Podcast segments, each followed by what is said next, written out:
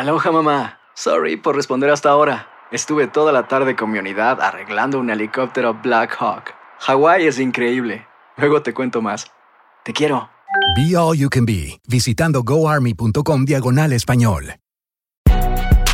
Si no sabes que el Spicy McCrispy tiene Spicy Pepper Sauce en el pan de arriba y en el pan de abajo, ¿qué sabes tú de la vida? Para, pa, pa, pa.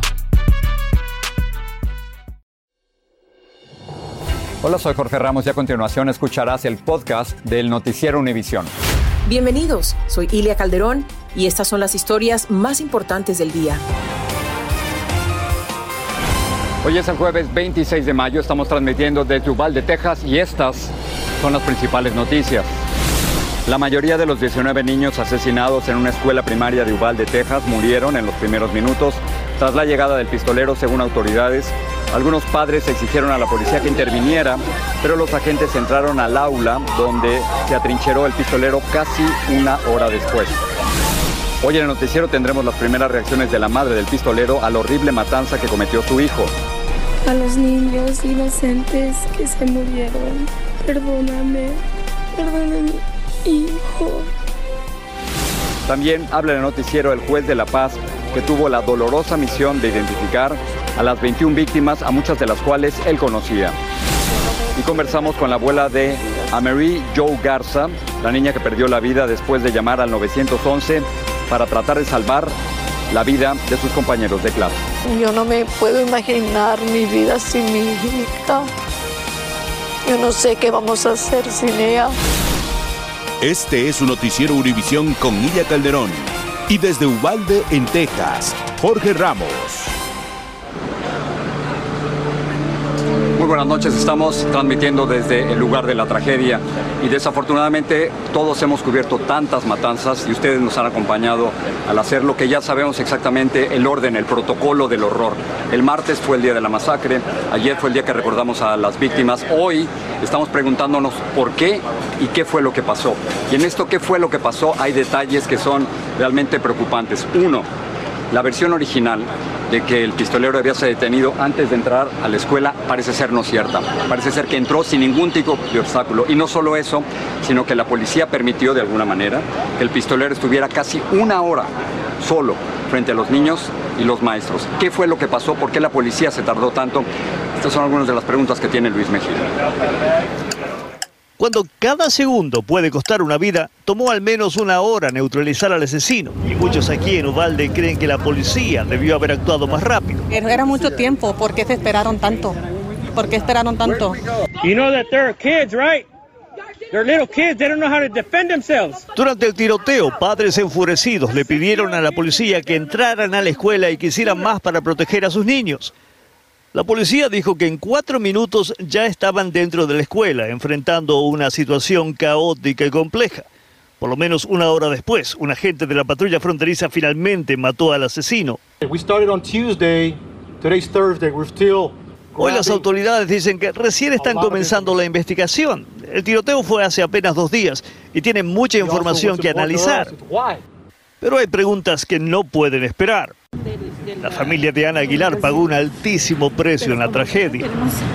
Tres pequeñas y un pequeño que ya no están con nosotros. ¿Y cómo, Hoy se pregunta cómo fue que el asesino pudo entrar a la escuela. cómo entró él al edificio? ¿Cómo entró al cuarto? ¿Por qué? El por qué. Esa puede ser la pregunta más difícil de responder. Y aunque se encuentre, la respuesta no cambia realmente nada. En medio del dolor, no todos acusan a las autoridades y creen que hicieron realmente lo posible. Aquí vivimos a la cuadra y, y escuchamos todo, todo. Y en segundos estaban los helicópteros, las policías, los border patrols, todo. No, no era de que se tardaron. Llegar, llegaron, pero todavía tomó por lo menos una hora controlar al asesino. Luis Mejía se encuentra aquí con nosotros. Luis, háblame de esa versión original, de que el pistolero había sido obstaculizado para entrar a la escuela y de pronto ahora esa versión ha cambiado. ¿Cuál es la cierta? Bueno, lo que sabemos, según nos dijo hoy, nos dijeron hoy las autoridades, es que aparentemente el hombre habría entrado sin ningún tipo de obstáculo ni problema. No había sido enfrentado por ningún guardia armado. Cuando le preguntamos si en la escuela había o no alguien armado, nos dijeron que todavía no podían responder a esa otra pregunta. Jorge.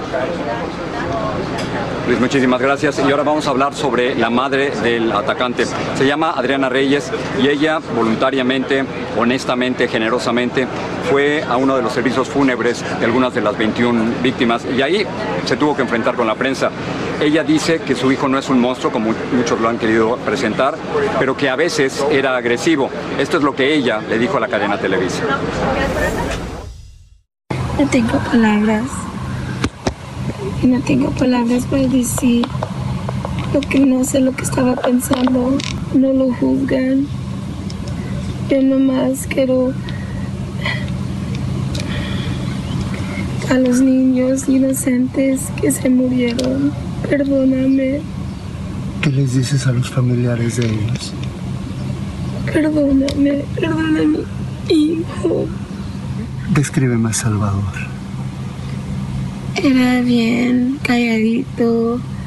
Era bien callado, bien. Um, he was to himself. Él no le molestaba a nadie, él no le hacía nada a nadie. ¿Te dijo algo antes de, de ayer en la mañana? No. ¿Has hablado con tu mami?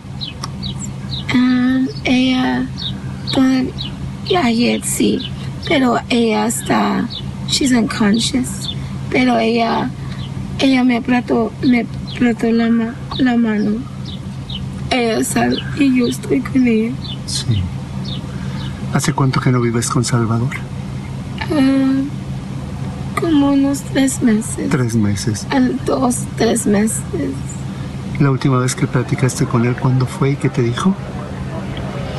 Verlo era su cumpleaños.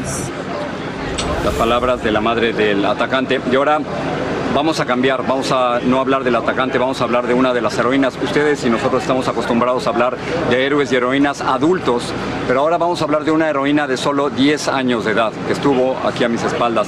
Se llama Amerie Joe Garza y increíblemente trató de hacer una llamada al 911 para salvar a sus compañeros. Hoy está muerta. John Krause habló con su abuelita. A. Marie Jo Garza, de 10 años, asesinada en Uvalde, Texas, creció con sus abuelos, con los que vivía. Para su abuela Dora Mendoza, era una hija más. Yo no me puedo imaginar mi vida sin mi hija. Yo no sé qué vamos a hacer sin ella. Esa mañana acompañaron a la niña a la ceremonia de entrega de reconocimientos. La última vez que la vimos fueron los awards que le dieron. Le dieron un A&B Honor Student. Poco tiempo después, A. Marie se encontró cara a cara con el horror. Intentó un acto de heroísmo. Ella le parece que le dijo al, al shooter, you have guns, I'm calling the cops. Ella agarró su teléfono para marcar a 911, pero no alcanzó mi hija. Dicen que cuando ella agarró el teléfono, eso él le tiró. Él le tiró a mi hija. Tratar de llamar a la policía le costó la vida. Mirábamos a niños salir y salir y nos la mirábamos a ella. Hoy a Dora Mendoza le quedan los recuerdos de su nieta, artística y sensible, la niña héroe de Ubalde. Esto Amory se lo hizo a su papá. Son anillitos. Aquí puso su nombre. Aquí está su manita. Este domingo su abuelo y ella la hicieron. Ella la comenzó a pintar, pero no la acabó de pintar mi hija. Junto al duelo, la abruma la culpa de haber dejado a la niña ese martes en la escuela. Yo me siento muy mal porque no me tragué a mi hija. Me siento muy mal. Todo el tiempo está por why, why, ¿por qué? Pero en medio del dolor, la abuela de A. Marie Jo Garza encuentra la fuerza de enviar un mensaje. Mr. Biden, Governor Abbott, please hear our cries of the parents, of the grandparents, of the sisters, of the brothers, of the family. Please hear our word. Stop this. Qué, qué- qué duro, ¿eh? La verdad. eso nos toca a todos, ¿no? Es una forma impresionante. Déjame empezar con, con lo concreto. ¿Hay soluciones a esto?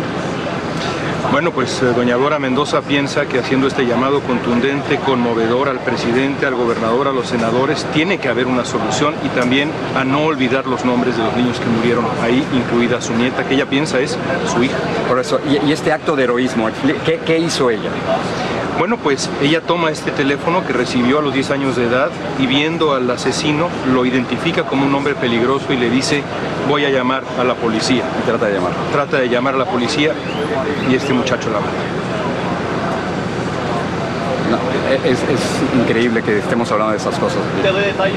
Es muy doloroso. Gracias. La niña héroe de Uber. Definitivamente. León, muchísimas gracias.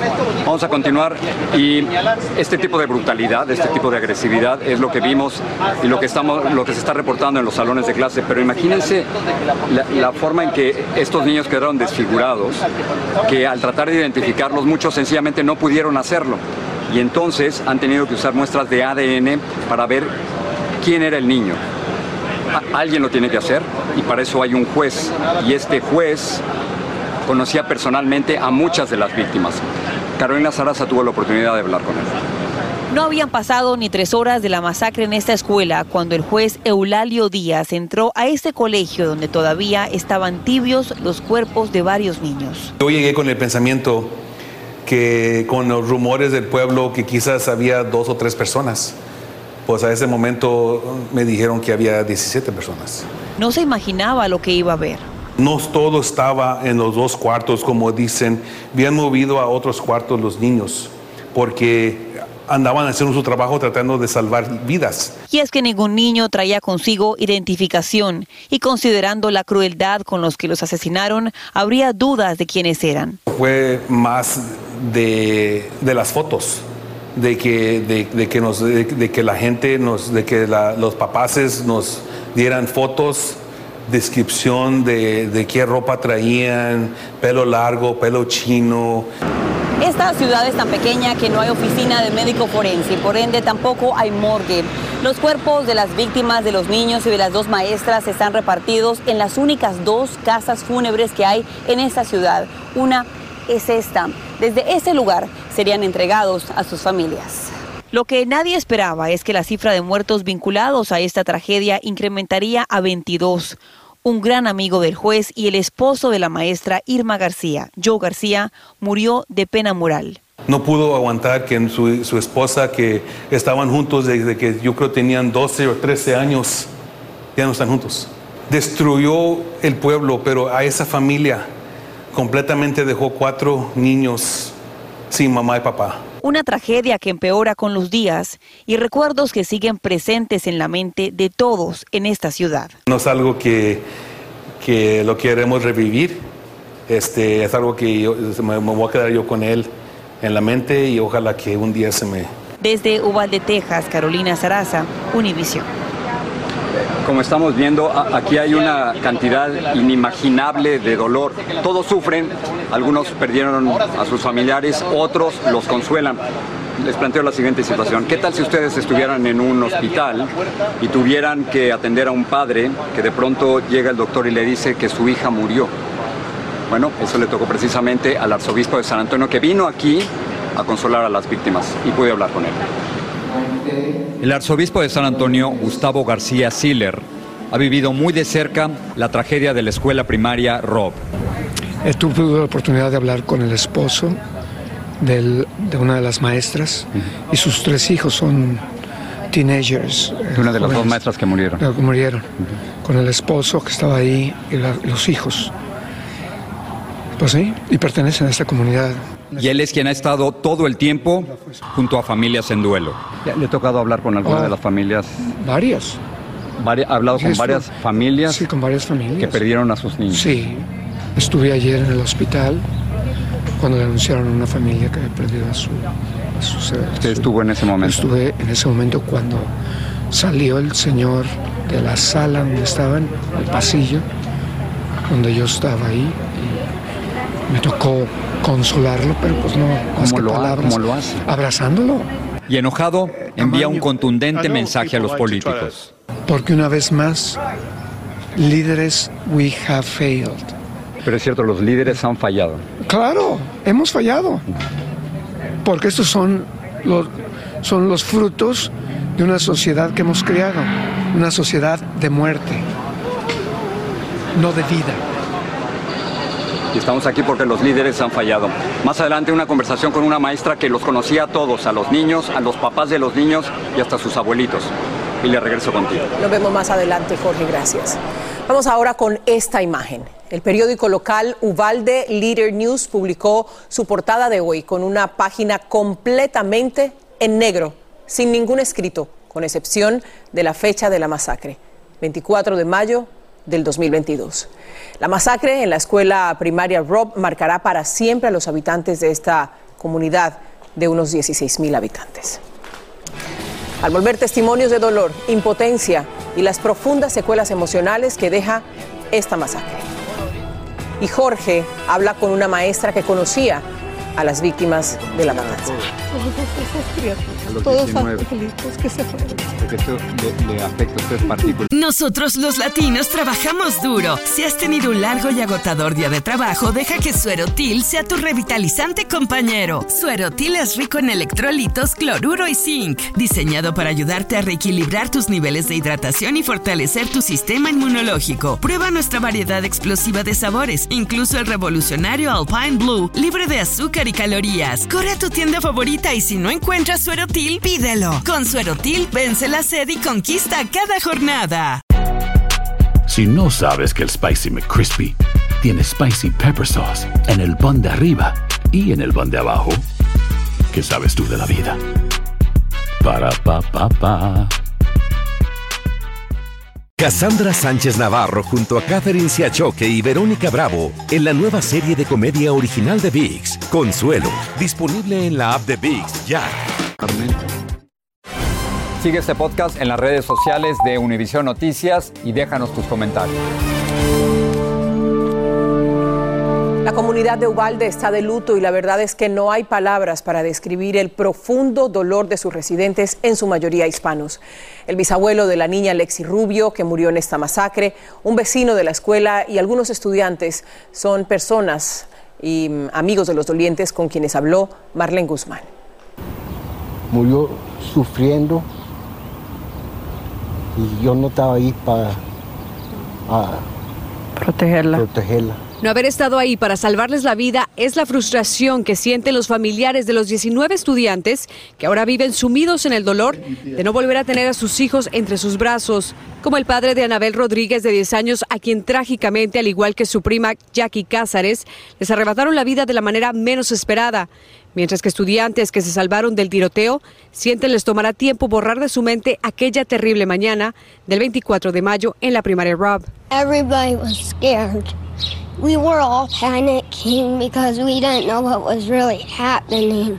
terrified still because every single time my stomach starts hurting thinking about the shooting. Familiares de los estudiantes sobrevivientes saben que el camino a la recuperación será largo. Y mi hija se lo llevó de aquí del pueblo para que ya no estuviera angustiado. El bisabuelo de Lexi Rubio, quien vive a unos metros de distancia de la escuela, dice alcanzó a escuchar los disparos desde su casa y a oler la pólvora, pero jamás pensó que se trataba de la escuela. Yo pensé que era el intercambio entre los policías y él, ah, sin realizar que en esas detonaciones que escuché, probablemente mi bisnieta había perdido su vida, pero yo no sabía. El vecino del señor Moreno no dudó en regalarle una cruz de flores para su bisnieta y le expresó su solidaridad en este difícil momento para la comunidad de Ubalde, que asegura jamás había vivido una tragedia como esta. Había visto en otros pueblos, pero en este pueblito pues nunca había pasado nada tan, tan bárbaro, ni tan malo así. Las familias de Ubalde han mostrado ser muy unidas. No hay quien no conozca familiares de las víctimas de la masacre. Yo no me explico por qué pasa esto. Tanto dolor. Marlene, una pregunta. ¿Qué se sabe de- del proceso de los servicios fúnebres? Ilia, sabemos hasta el momento que algunas familias acudieron este día justamente a la funeraria para empezar con el proceso correspondiente para darle el último adiós a sus hijos. Ahora rápidamente quiero mostrarte porque me encuentro en el corazón de Ubalde donde han colocado 21 cruces blancas con los nombres de cada víctima de esta masacre y al lugar al que están llegando desconsolados miembros de esta comunidad y familiares para poner mensajes y dejar flores, veladoras y globos, todo en memoria de estas víctimas de esta terrible masacre aquí en Ubalde. Nosotros, por supuesto, vamos a seguir muy al tanto de todo lo que aquí acontece por ahora en vivo desde Ubalde. Regreso contigo a los estudios, Ilia. Muchas gracias, Marlene. La verdad es que cada vez que ocurre una masacre surge el ya estéril debate de las leyes de armas. El estado de Texas, donde ocurrió esta matanza, es considerado un santuario de la segunda enmienda. Una persona de entre 18 y 21 años puede comprar un arma larga o un rifle como el AR-15.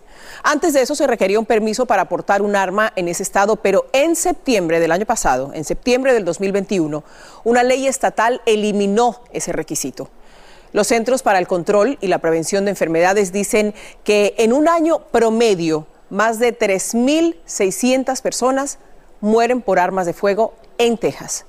Siete de las masacres más mortíferas en la historia de este país ocurrieron durante la última década. Cuatro, incluida esta que acaba de ocurrir hace apenas dos días, ocurrieron en el estado de Texas. Algunas son las de la iglesia bautista en Sutherland, en la que fueron asesinadas 26 personas. También recordemos la masacre de la tienda Walmart en El Paso, en la que fueron asesinadas 23 personas.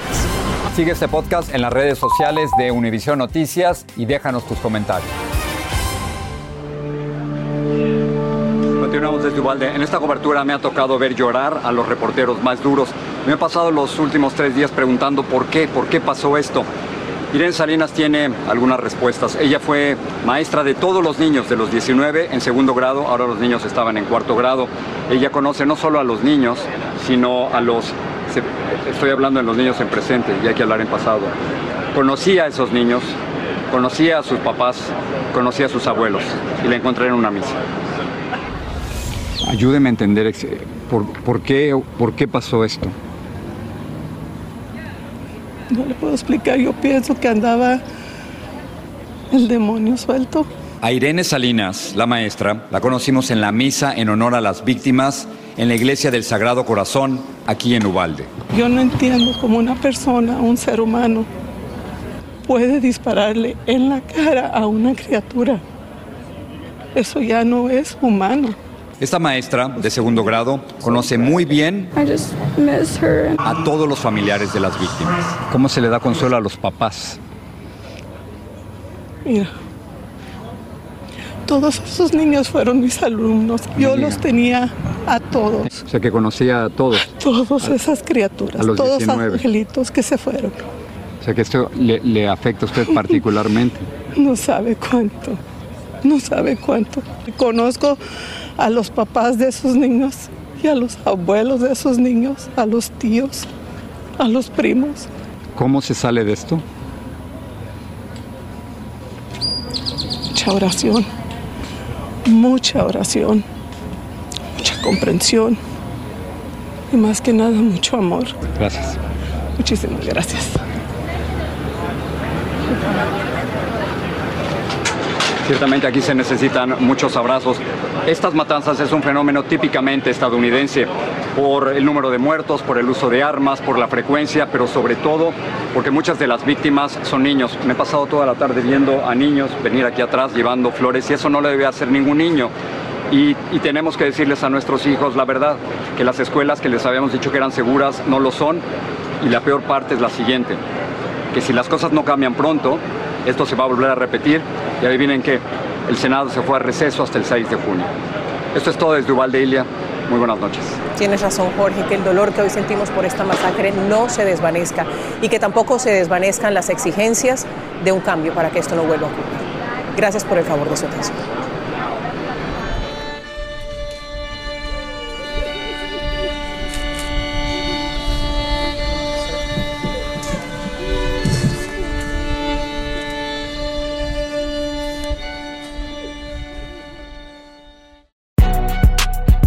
Sabes que el Spicy McCrispy tiene Spicy Pepper Sauce en el pan de arriba y en el pan de abajo, ¿qué sabes tú de la vida? Para, pa, pa, pa. Cassandra Sánchez Navarro junto a Catherine Siachoque y Verónica Bravo en la nueva serie de comedia original de VIX, Consuelo, disponible en la app de VIX ya.